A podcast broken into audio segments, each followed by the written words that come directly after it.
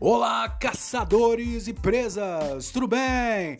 Bem-vindos ao sétimo episódio da quinta temporada do meu podcast Meditações uma Emergência. Um podcast que, como todo mundo já sabe, é feito para aquele tipo de gente que tá com o corpo coberto de cicatrizes, mas se recusa a cobri-las com frases motivacionais do Pinterest. Não é mesmo? É isso é. Nesse episódio, esse episódio é especial para todos aqueles nossos amigos, os amigos do pod que cansaram de brincar de ser herói. É isso mesmo, amigo. Esse é um episódio especial, né? A gente vai falar hoje aqui sobre vingança, né? O que, que acontece quando o caçador se descobre ainda presa, ainda uma vítima, ainda caça, né? E o que, que acontece quando a gente aprende algo muito curioso a respeito da vingança, né? É que se você quer ser um personagem que é só vítima, você não vai ser um personagem muito interessante, não. Meu amigo, saber sair no braço com o passado, saber se admitir ambivalente diante do passado, não é para todo mundo. Mas a gente precisa tentar. Né? Eu tô esperando, meus amigos, para gravar esse episódio aqui do Pod desde a primeira temporada. Eu tive que esperar mesmo, por quê? Porque eu ainda precisava de mais tempo de análise para poder fazer um episódio sobre isso, sobre vingança, né? É, eu precisava de mais investigação ao lado da minha grande analista. A gente precisava de mais tempo de análise para poder chegar a algumas conclusões, né? Então eu quero deixar uma coisa muito clara antes da gente começar isso aqui. O conteúdo hoje aqui, esse, esse, esse episódio não é recomendado, né, para pessoas que têm menos de 16 anos, pessoas muito sensíveis, né? O conteúdo é gráfico, eu vou falar sobre algumas coisas bastante pesadas, ou como as pessoas chamam de pesadas, né? Então, se você caiu aqui de gaiato, tá procurando um podcast sobre meditação, pode pausar agora, isso aqui não é para você.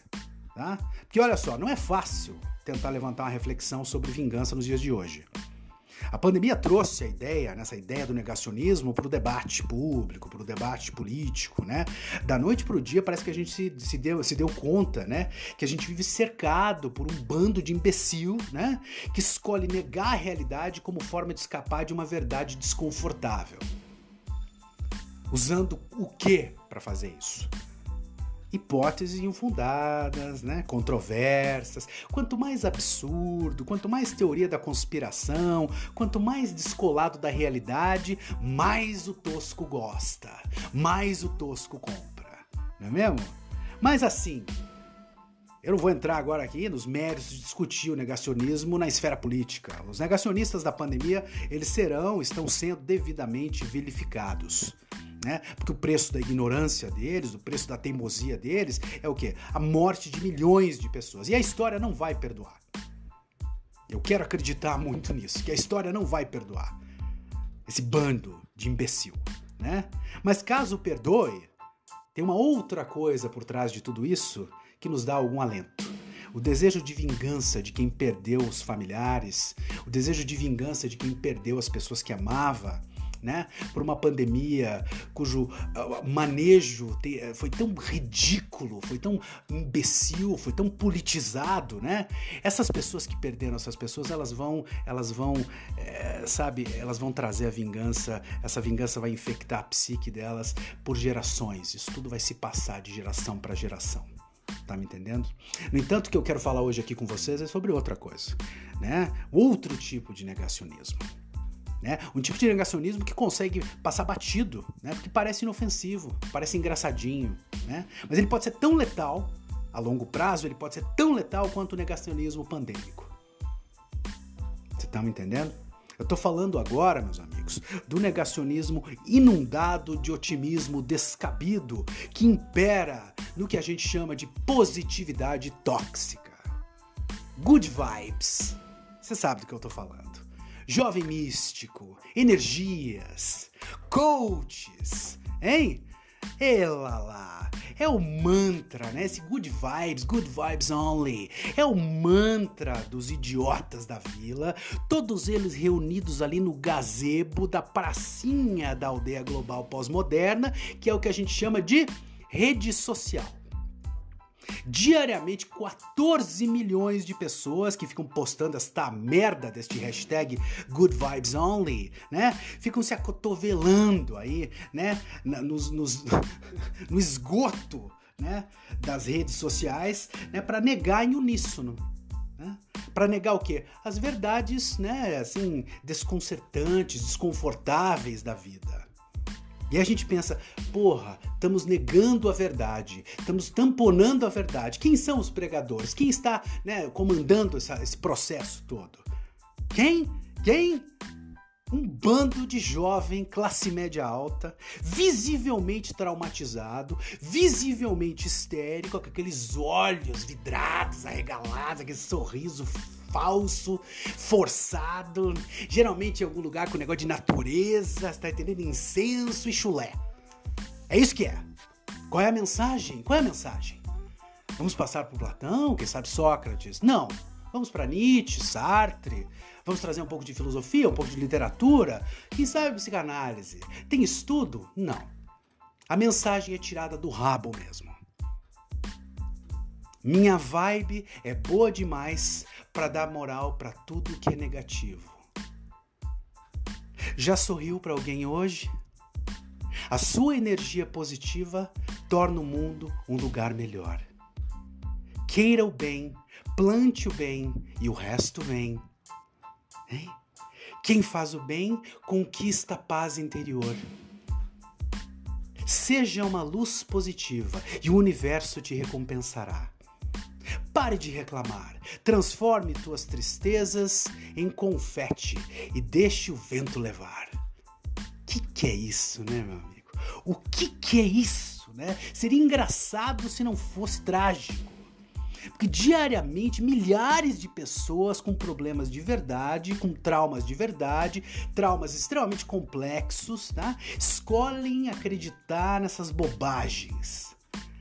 Estamos falando de gente altamente sugestionável, mas ainda assim a gente que sofre, sofre de verdade, que vai comprar essa ideia, bola de luz, energia, plante o bem, sorria, trololó. E o que, que, que acontece, né? Eles vão acreditando nessas bobagens, aí vão negando a realidade, a realidade indigesta das questões, né, que permeiam ali o, a psique desses indivíduos, né? E aí iniciam o que é um processo de recalcamento que transforma este exército de gente ridícula em bomba relógio fazendo pose de yoga. Porque meu amigo pode levar um tempo. Mas quando esse chorume retido começar a jorrar, meu amigo, não vai ter guru que te salve. Não vai ter guru para mandar você abraçar bola de luz e não sei o quê. Mesmo porque o teu guru provavelmente vai estar internado no hospital psiquiátrico tentando trepar com uma árvore. Meus amigos, se recusar, pensa nisso, pensa nisso. Se recusar a encarar os conflitos da nossa existência, não tem absolutamente nada de positivo. É um atalho, tá entendendo? É um atalho infalível para um tipo de frustração que, como o negacionismo pandêmico que a gente falou ali atrás, pode sim levar o sujeito à morte. Leva o sujeito à morte mesmo. Uma pessoa fica recalcando durante tanto tempo, chega uma hora que não aguenta mais e tem uma saída pela esquerda e já era. E sabe o que? Quando eu penso, eu penso, e aí vou dar uma olhada, porque obviamente tem um lado meu, não é masoquista, vou dar uma olhada nesses vídeos, as idiotices que esse bando de Zé Ruela fica falando. Então, eu vou ver, mas o que, que eles querem? Sabe o que eu tava pensando enquanto preparava o podcast? Eu acho que eu sei o que eles querem. Eles querem morrer mesmo. É isso que eles querem. Eles ficam falando positividade, ver a vida, não sei o que. Eu não, eu não acredito em nada disso. Eu acho que o que eles querem é morrer. Lá no fundo, lá no fundo, o que eles querem mesmo é morrer. Porque é um movimento de desistência diante da dor, você tá entendendo? Cria-se, que eles vão criar? Uma realidade paralela onde não existe sofrimento. O jovem Good Vibes é como aquele sujeito correndo para se atirar de um penhasco. Mas aí as últimas palavras dele, antes de pular, são: Que vista linda que a mãe natureza me proporcionou. E aí se joga, esse espatifa lá embaixo, vira um sagu. Eu acho que esse é o moto, na verdade, é o que traz esse jovem místico, esse bando de Zé Ruela, com essa positividade de meia tigela, sabe? É, é isso que eles querem, no final das contas. Tá? É um movimento para se destruir, para ficar negando o que está acontecendo o tempo inteiro, para querer acreditar e dar risada e ficar com aquela cara de palhaço. Tá entendendo? Não é, a gente vamos pensar historicamente agora, não é, não é uma coincidência que as origens da positividade tóxica que a gente está falando aqui estão fincadas ali no final da Segunda Guerra né? Porque no final da Segunda Guerra tinha inúmeros, né? Não, não dava conta, né? Imagina. está falando de, de, de, de, um conflito horrível, gente está falando de holocausto, gente está falando de muitas coisas que estavam acontecendo. E aí o diagnóstico de doença mental, de trauma, se multiplicava, tá entendendo? Não, ninguém dava conta. E aí o que, que aconteceu? Um grupo de psicólogos, né, decidiu que o mundo precisava era de positividade. Porra, mas a gente saiu desse momento tão desgraçado, tão sombrio, tão horrível da história da humanidade. A gente precisa é dar risada, a gente precisa sorrir, a gente precisa é abraçar o sol, é fazer essa loucurada toda, é ser grato, é gratidão que a gente precisa. E aí, em 1950, um cretino chamado Abraham Maslow, certo? É, que seria o papa da, da psicologia positiva aí de, de Zé Ruela, escreve, começou a escrever alguns artigos, alguma coisa assim. Para ele era assim, ele falava, né? Estou citando não sei, não vou citar verbatim porque né, estou citando de cabeça, mas era alguma coisa tipo assim, olha só, a psicologia profunda, ele chamava a psicanálise de psicologia profunda. Algumas pessoas ainda chamam, né? A psicologia profunda e a psicologia focam demais no lado negativo das emoções, investigar os lados negativos, sombrios das emoções. A felicidade Enfatizar o lado positivo talvez seja a solução para lidar com o luto e com o trauma. E aí, isso, né? Isso. Começou a escrever essa monte de merda em 50, né? Em 54 publica um livro chamado Motivation and Personality, né, esse idiota, esse Abraham Maslow, né, que é basicamente a bíblia dos Good Vibes, esse livro aí, o Motivation. Eles não sabem disso porque não leram, né, porque eles não conseguem ler. É porque são todos semi-analfabetos e não conseguem ler nada mais longo que um tweet. Né? Mas tem esse livro aí que esse idiota escreveu. Mas ficou ali, né? Ficou em banho-maria essa questão, mesmo porque as pessoas tinham um pouco mais de noção naquela época. Olha só, eu não sei como é que eu vou fazer para tratar uma vítima do Holocausto, aqui uma pessoa que viveu, presenciou um campo de concentração, dizendo para ela sorrir, né, para ela ser positiva e dar graça de ela estar tá viva. Não tá rolando. Então eu tive que esperar, vamos ter que esperar um pouquinho. Lá em 1998, né? Um outro sujeito, um outro imbecil chamado Martin Seligman, né? Ele, ele vai fundar basicamente, obviamente que nos Estados Unidos da América, né? O lugar hoje, que é porque dá pra ganhar muito dinheiro com isso, que esses caras não são burros, eles sacaram, né? O Zé Ruela não quer ir pra análise, não quer fazer nada, ele quer comprar um livrinho e ficar de boas né? Então o que, que ele vai fazer? Ele vai fundar esse cara, nosso amigo Martin, vai fundar uma escola de psicologia positiva, né? E aí começou a, a começou a aparecer essa ideia de manuais, tá entendendo? O negócio do manual, autoajuda. E aí a autoajuda vai ganhando corpo, né?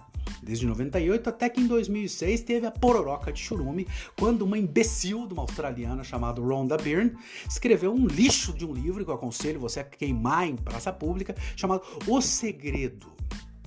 O Segredo. Você já viu? Você deve ter uma cópia aí, inclusive. Alguém da sua família tem, né? E o que, que essa mulher fez quando ela escreveu esse livro O Segredo? Bom, basicamente o que ela fez foi que ela colocou uma garrafinha de chorume na geladeira de todos os desbussolados e os sugestionáveis. Tá o segredo, qual que é o segredo? e qual que era o segredo, afinal? É, o segredo dessa imbecil era interpretar literalmente alguns versos, versículos da Bíblia. Se não me engano é Mateus 20, sei lá, um versículo de Mateus, que é aquele, também não vou citar verbatim, mas é alguma coisa tipo, o que pedires em oração é, receberás. Tá? Então, o que você pedir em oração, você vai receber. Você imagina, cara, a pessoa que construiu um livro, ela construiu um, um, cult following em cima de, desse versículo da Bíblia, entende?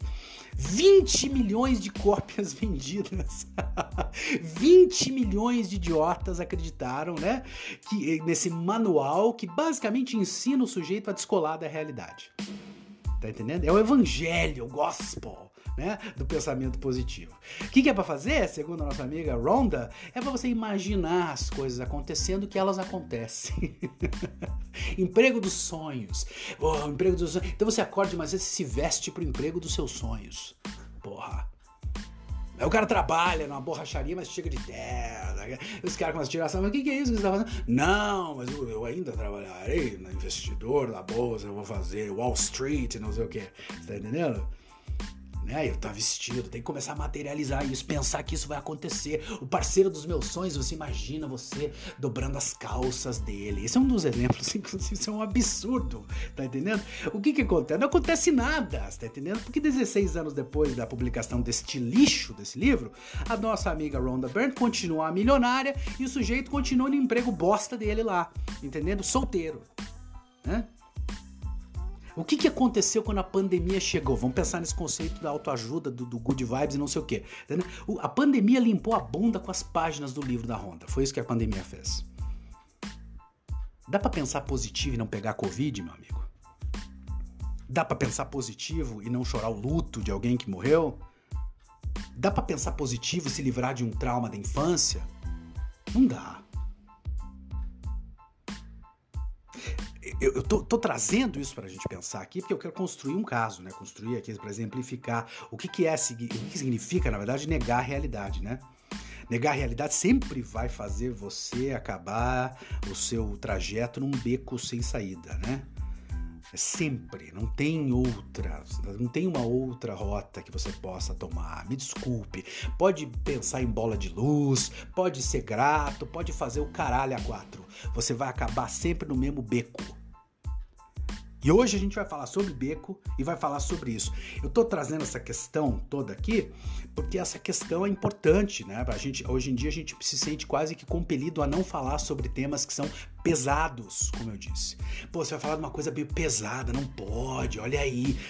Sabe, a gente precisa falar de vingança, a gente precisa falar de ódio, a gente precisa falar sobre fantasia de vingança, sobre raiva, sobre mágoa, sobre crueldade, sobre a falência da família a gente precisa falar do lado B do humano, meu amigo.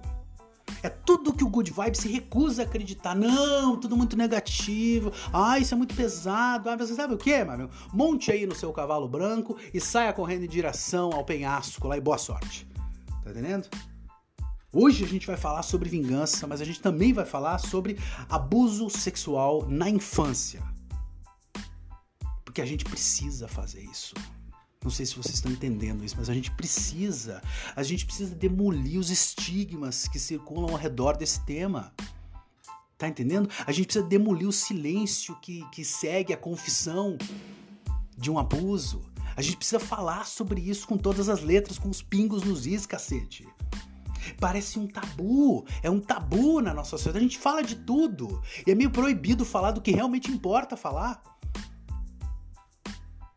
Parece que é um assunto velado, é pesado, é um pecado, é horrível, meu Deus, é pessoa desagradável. Entende? Mas não é. É como se no Brasil parece que a gente ignora, porque as pessoas querem ignorar, elas querem tamponar o quê? Que a cada três minutos uma criança é abusada no Brasil. Você tá me entendendo? Abusada dentro de casa, por familiares, não por um criminoso aleatório. Abusada por alguém, algum adulto que, que, que, que tinha confiança dessa criança. Meus amigos, os números são esquizofrênicos, são 500 mil casos de abuso reportados. Tem muito mais que não é reportado, por ano isso. Tá entendendo? São 500 mil, vamos trabalhar nesse número. São 500 mil crianças que vão crescer para viver uma vida amputada, esmigalhada. 500 mil ursos em 500 mil quartinhos se debatendo sem saber por quê.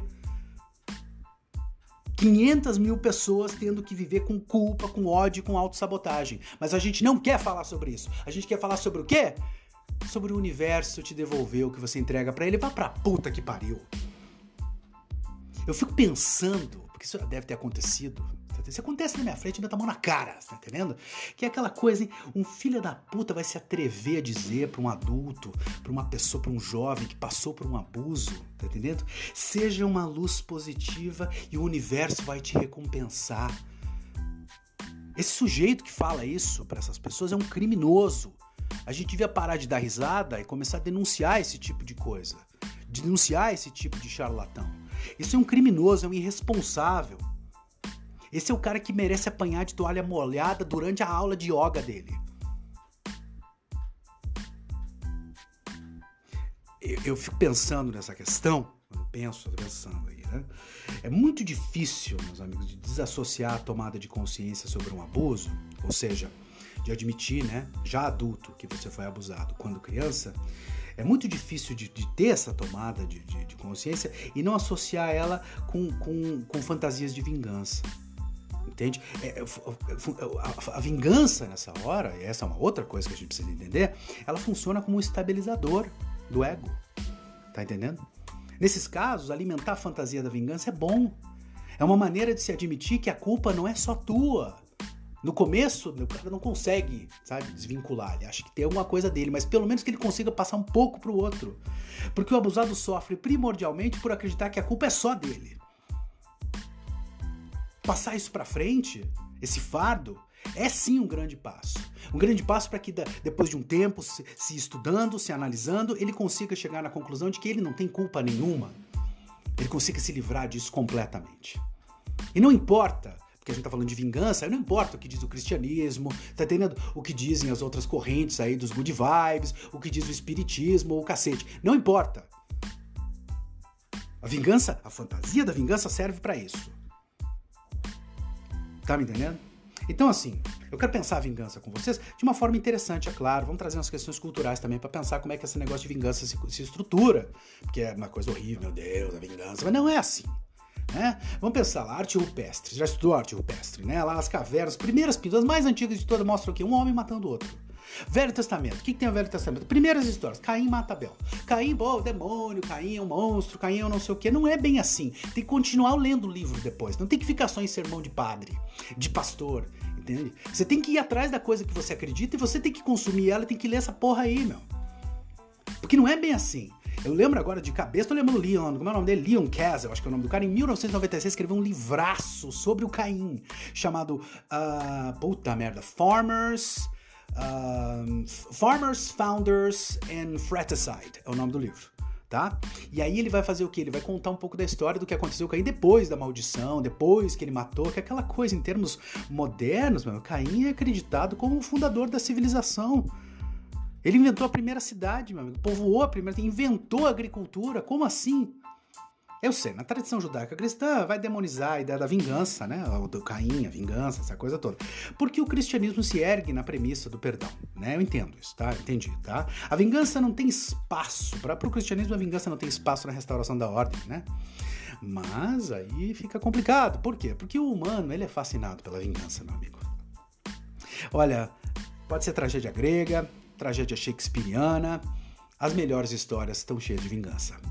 Entende? Hoje, atualmente, um dos grandes cineastas em atividade, o nosso querido Quentin Tarantino, ele inventou um gênero baseado na vingança, que é o, o, o revisionist history, né? O, revisionismo histórico, onde ele pega né, momentos da história e aplica o contexto da vingança, ou seja, faz as pessoas se vingarem dos vilões reais, né? Ele reconta a história, vai ressignificar aquilo ali pela ficção, pelo cinema. E é uma coisa sensacional, né? Ah, eu acho que a gente precisa entender essa questão da vingança mais ou menos assim. Enquanto o nosso desejo de vingança só existe no, né, no nível da fantasia, como eu disse ali em cima, ele serve sim, ele ajuda, né? Inúmeras elaborações psíquicas que podem ser extremamente construtivas, tá? Conseguir, pensa comigo agora, vamos pensar.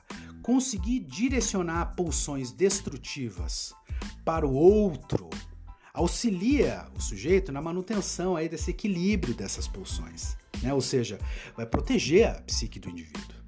Pode muito bem, inclusive, se a gente pensar, olha, eu tô agora a pulsão destrutiva, eu vou direcioná-la para o outro, na minha fantasia, certo? Já começa um processo aí de equilíbrio.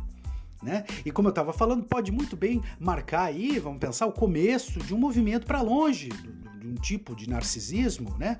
Ao permitir, vamos pensar, que a existência de um outrem, ou seja, de uma outra pessoa ali para receber isso, seja reconhecida como passível de alojar aí essa culpa. Só de você reconhecer, como eu falei ali, ali atrás, que talvez a culpa também seja do outro, você já começa a redirecionar essas pulsões destrutivas. Você está entendendo?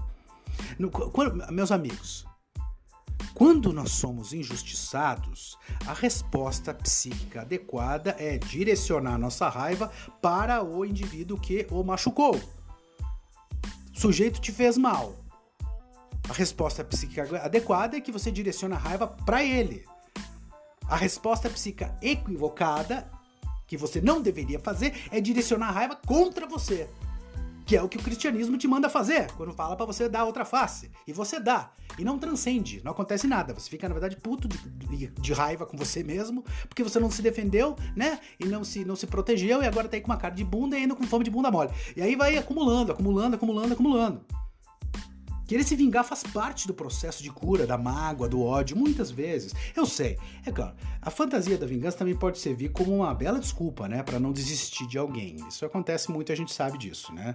Talvez alguém que não te queira mais, né? Então a gente fica alimentando a fantasia da vingança justamente para ter o quê? Para deixar a pessoa bem pertinho da gente, né? Manter um quartinho psíquico ali para depositar o teu ódio, por essa pessoa é uma maneira bastante doentia, inclusive, de ficar perto dessa pessoa. Temos que pensar sobre isso. Mas como todo, ou quase todo analista pode te dizer, muitas vezes na clínica, escutar, investigar, né, o desejo dessa fantasia de vingança do analisando é uma das coisas que mantém algumas pessoas vivas uma pessoa que perde tudo, uma pessoa que perde todas as referências, uma pessoa que se encontra solitária, sozinha, muitas vezes precisa, na clínica, na análise, ter um espaço para poder voice, sabe? Para colocar voz nesse desejo de vingança.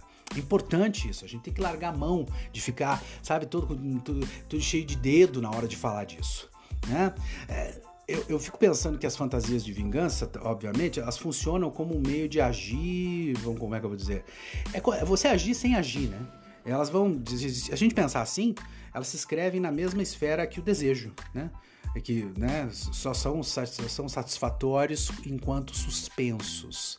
Na hora que você realiza, ele frustra. Tá entendendo? Então a vingança tem um pouco disso. Você mantém ela ali na fantasia. A hora que você realizar, vai dar bad. Mas isso nunca impediu as sociedades de se organizarem né, para cometer atos de vingança. Né?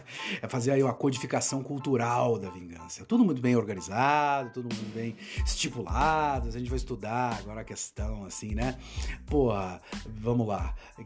Eu pensei nos lugares. Albânia, vai. Na Albânia, todo mundo tem um livro em casa. 200 páginas do livro, em cima da geladeira, tá? Esse livro é o quê?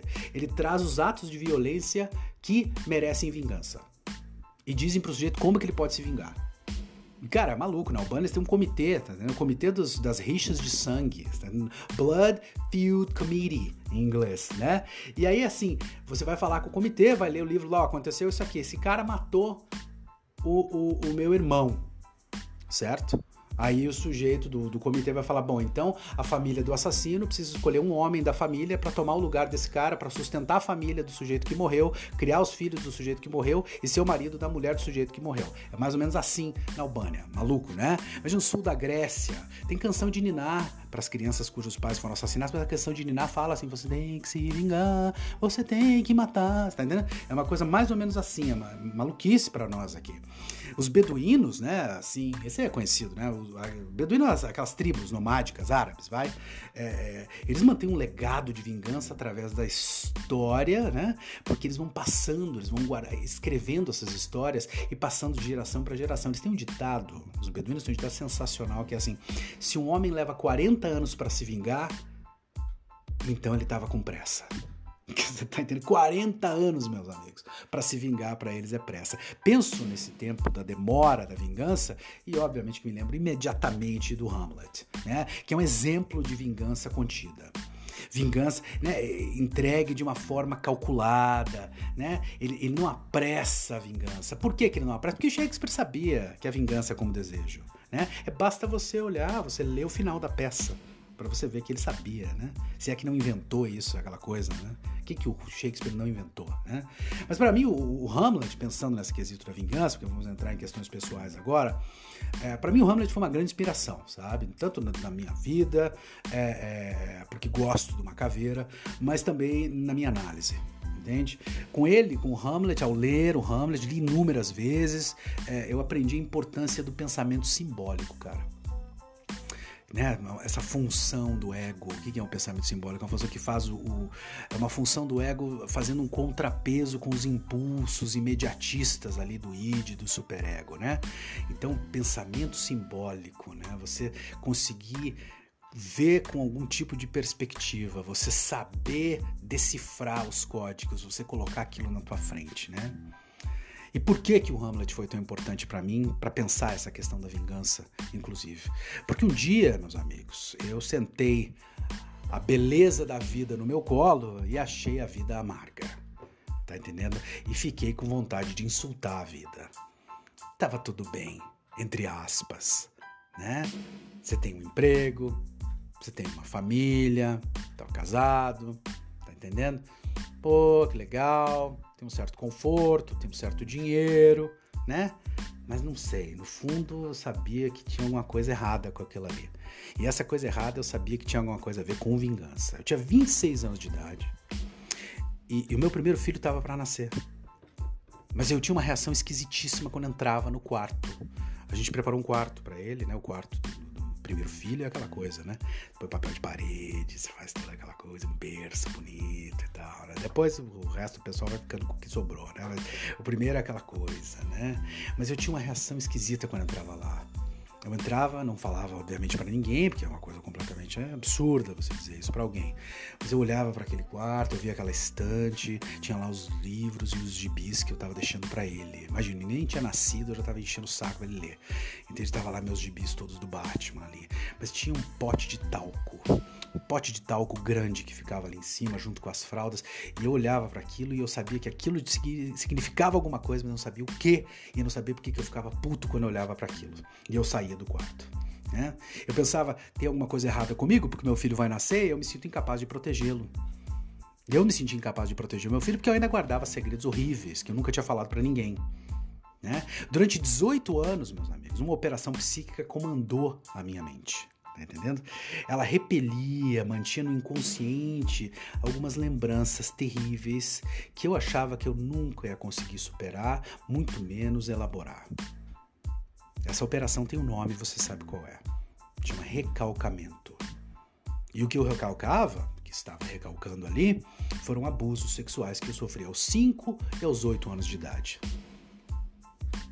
Na época, naquela época, quando eu comecei a flertar com a ideia de verbalizar isso, de dizer isso, né? Tinha uma coisa que não saía da minha cabeça e eu achava que essa coisa era o que me impedia de falar. Como pode algo que aconteceu há tanto tempo ainda me assombrar com essa força? Anos depois eu fui pensar, né? Pô, Freud falando da natureza indestrutível do material inconsciente, né?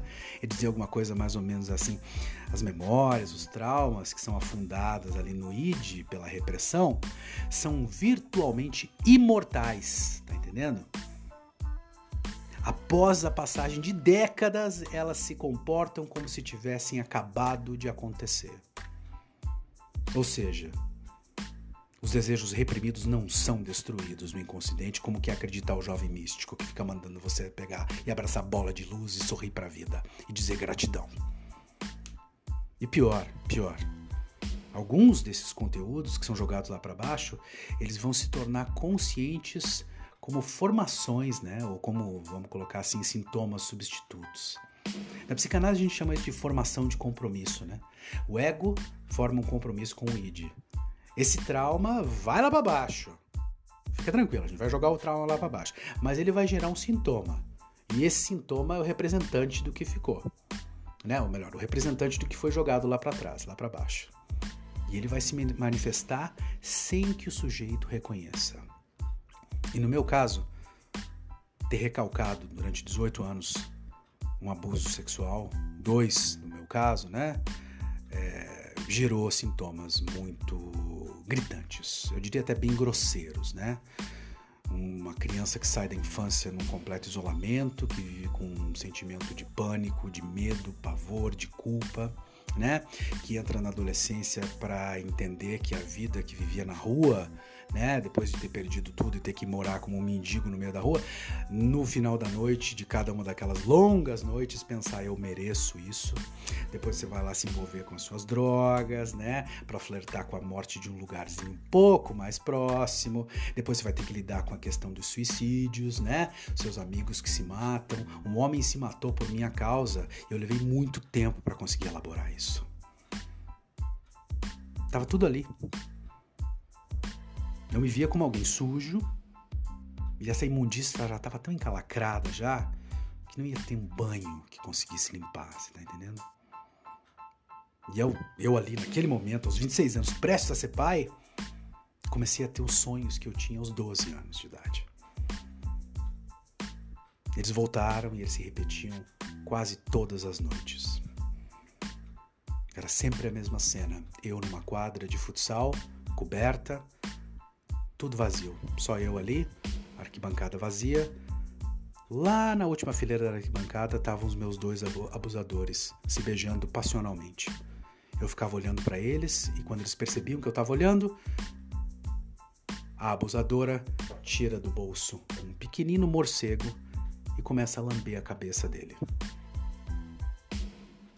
Eu fico em pânico quando aquilo acontece, no sonho, choro, olho para o lado e vejo a mim mesmo caído no chão, meio que de joelho, branco, todo branco, todo branco, como se fosse quase um albino.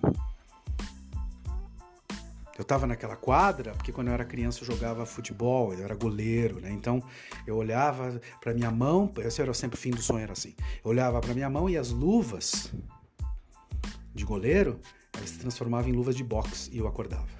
E eu sempre, desde os 12 anos, acordava aos prantos e agora eu tinha 26 e também acordava aos prantos. Quem sabe ao fim desse episódio você consiga aí interpretar esse sonho, né? Vou deixar isso aí contigo, né? Porque eu passei anos tentando decifrar ele. Né?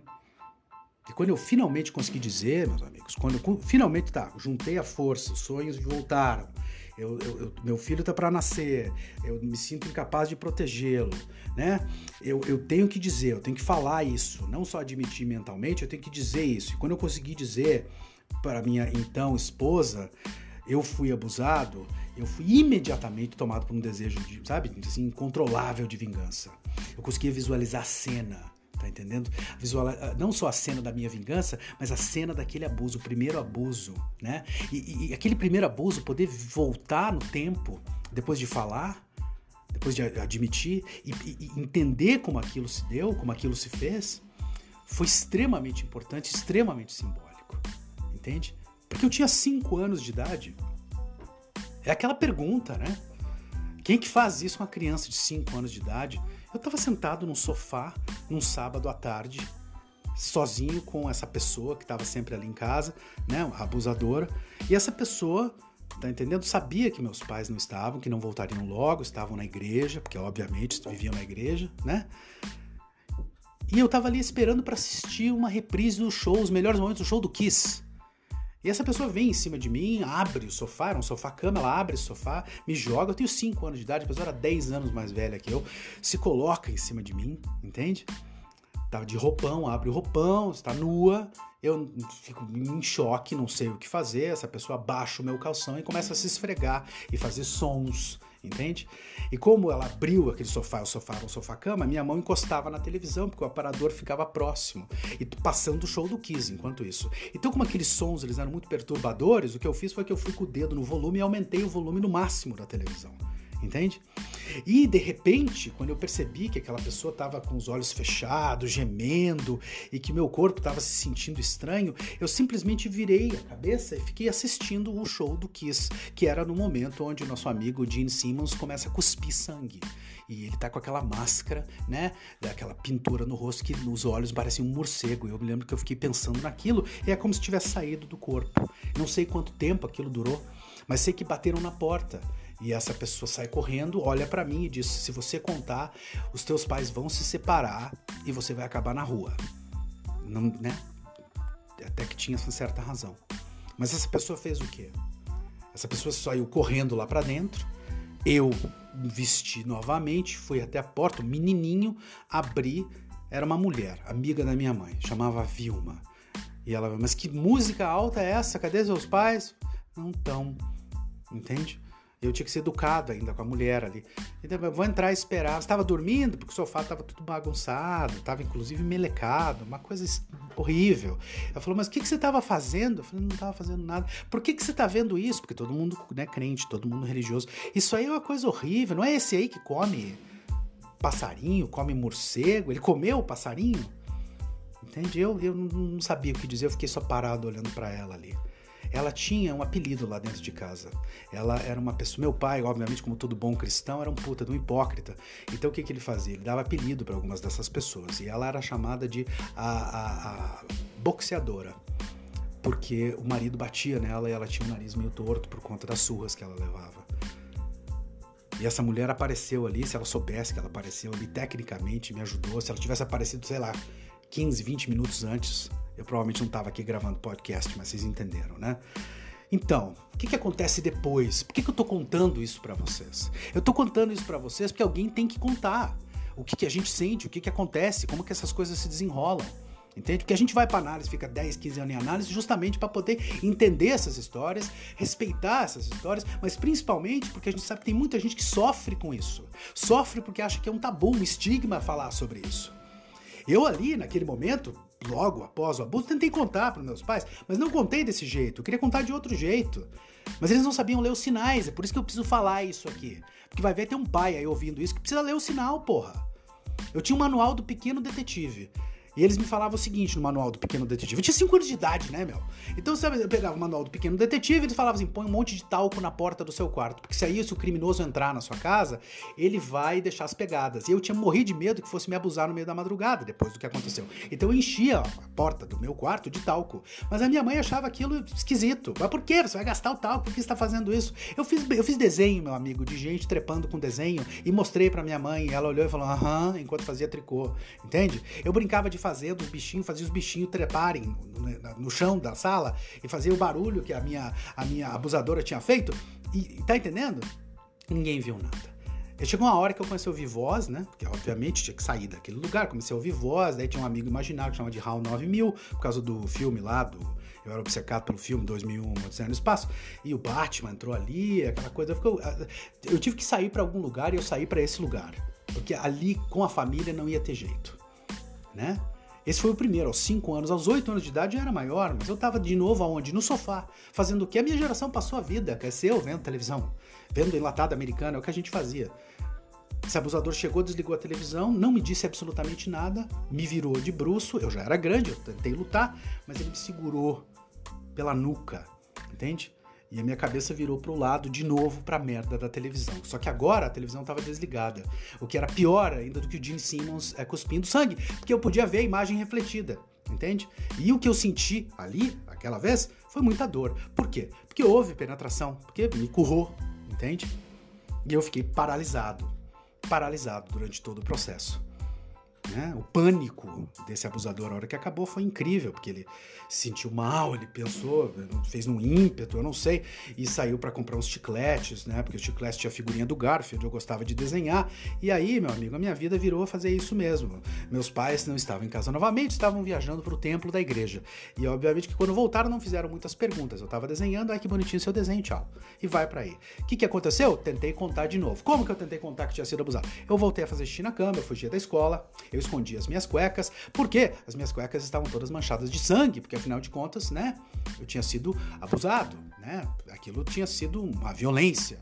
Então, se a gente pensar, né, olha só, eu guardava, eu vou em análise depois, né, pensando sobre isso e tal. Eu não jogava fora, podia ter jogado no lixo, mas eu guardava ali no meu guarda-roupa porque eu queria que alguém achasse. E um dia eles acharam. E sabe o que aconteceu quando eles acharam? O meu pai encasquetou que eu, na verdade, tinha compactuado, porque as cuecas todas sujas de sangue, né? alguém tá comendo você, foi o que ele falou. E eu pensando, bom, vamos continuar o raciocínio para ver se a gente consegue chegar a algum lugar. Ele, eu sei quem é, aquele piá maloqueiro que você anda da escola, o Itamar. Você vai falar com o pai dele, eu vou ligar pro pai dele. E olha aqui, eu não vou admitir um viadinho aqui dentro de casa e levei uma surra. Tá entendendo? Aí do, do, do, final do dia, porque aí eles pensaram que porque eu tava virando viadinho na cabeça deles, eu ia. Eu, eu tava meio possuído de alguma coisa ali comigo. Então eles foram me dar uma benção. Aí meu pai chamou quem para me ajudar?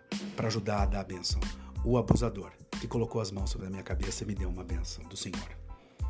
Meu amigo, eu não conseguia ficar sozinho, tá vendo? Eu, eu, eu, eu, levantava de manhã cedo, ia correndo, me deitava do chão, do lado da cama da minha mãe, porque eu não queria sair de perto, né? Eu vivia num pânico. E relembrar né?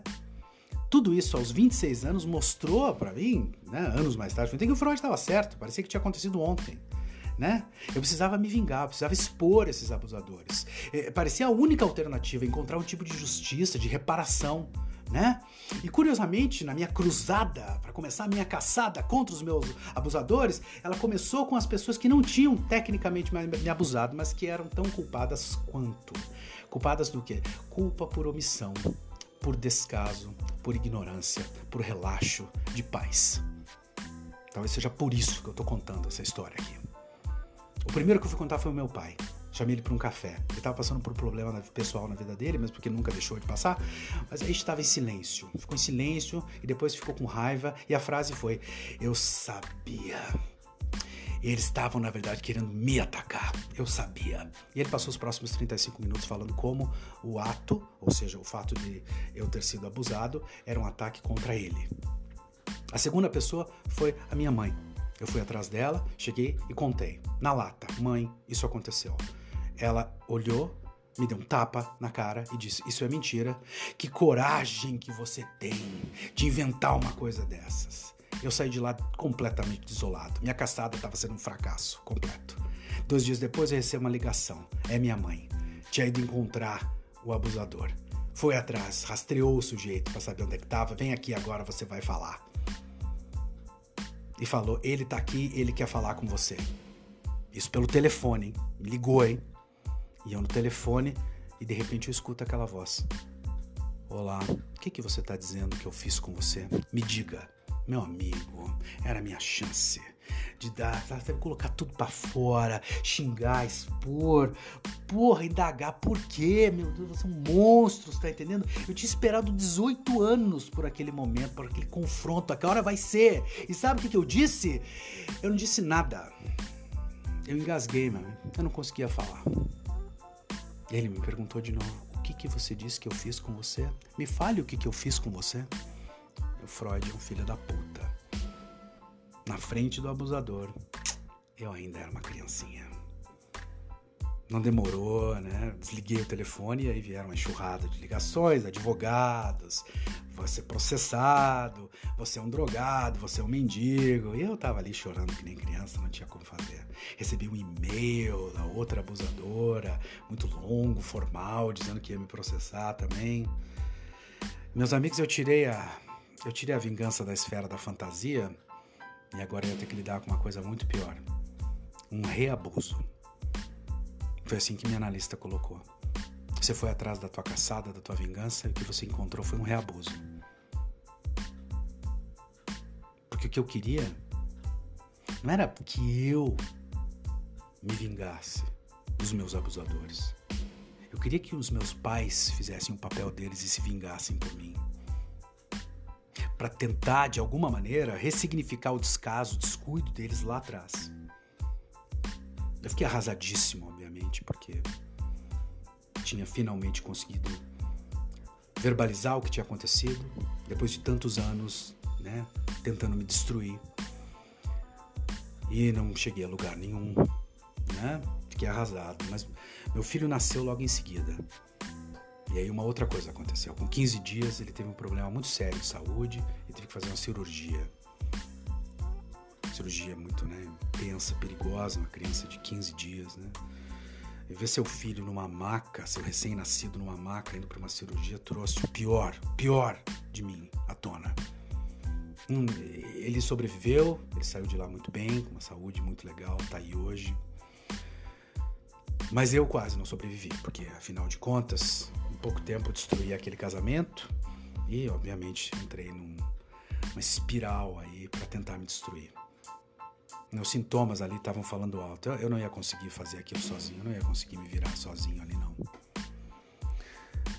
Me peguei sozinho, no entanto, vivendo, né? Separado, aquela vida, né? A kitnet, trabalho, meus filhos no final de semana não tinha muita coisa que eu podia fazer. A única coisa que eu podia fazer era me afundar nos livros de novo, né? E começar a flertar com uma ideia que me apareceu como um insight, assim, do nada. Escrever a minha história. Escrever o que, que aconteceu.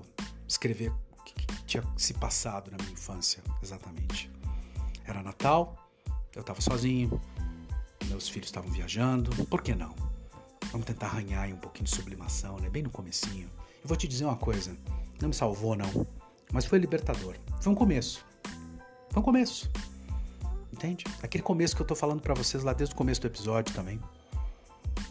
Redirecionar esses impulsos destrutivos para outro. Eu ainda, obviamente, precisava de, sei lá, 10 anos de análise, né? Mas eu tinha decidido uma coisa, que eu não ia arredar o pé do terreno conquistado. Cada pequeno passo que eu dava em direção a entender o que tinha acontecido. Sabe como é que é aquela frase do Rambo, né? A hora nova é pelo menos muito severa. E era mesmo severa. Mas, meus amigos, enfim. Hum? Um dia a gente precisa pedir perdão por ter se alimentado de mentiras e, se tudo der certo, a gente se arma de uma puta de uma paciência e adentra esse território. A gente entra nesse lamaçal aí do inconsciente. A gente vai para uma análise. Se você que está ouvindo esse episódio hoje foi vítima de um abuso sexual, você sabe do que, eu estou falando. Mas eu queria deixar uma mensagem que não é das mais positivas, mas que me manteve em algum, sabe, em algum momento dessa trajetória, me manteve ali, aquela coisa de não arredar o pé. A gente não pode deixar o abusador vencer. A gente não pode deixar que essas pessoas peguem o melhor da gente e estraçalhem tudo. A gente não precisa, não precisa não, passar a vida tentando sustentar a imagem de um herói imbatível, que não fraqueja, que não cai, que não deprime, que não se desespera. Isso é coisa de jovem idiota. Melhor pra gente é tentar vestir essa carapuça mesmo, porra. Aquela do anti-herói. Sabe o anti-herói, né? Torto, problemático, quebrado, fragilizado. Sabe por quê? Porque para se conhecer o sujeito precisa estar tá sofrendo. Então é mais fácil a gente ser um anti-herói. Você precisa estar tá sofrendo e mais, você precisa ter coragem de admitir que você está sofrendo. E isso, infelizmente, não é para todo mundo, não. A melhor vingança para encerrar, então, a melhor vingança é aquela que demanda tempo e paciência, certo? Mas, vamos pensar sobre isso. Na psicanálise, a gente dá o primeiro passo quando entra no consultório do analista para reportar o crime. Certo? Certo. Muito bem, meus amigos. Esse foi o sétimo episódio da quinta temporada do meu podcast Meditações numa Emergência. Quero agradecer as pessoas que ouviram até o final, episódio difícil, mas necessário, necessário, né? A gente está tentando quebrar um estigma, um tabu, a gente precisa falar sobre isso. Sinto muito se algumas das partes foram tanto quanto complexas e difíceis para vocês. Mas espero que a gente faça um coro aí em direção ao entendimento e não ao recalcamento, não é mesmo? Muito bem, meus amigos, a gente está indo agora para o oitavo episódio. Estamos é... terminando aí a quinta temporada. Estamos terminando o podcast, na verdade. Então a gente conversa na próxima. Um abraço para vocês e se cuidem. Valeu!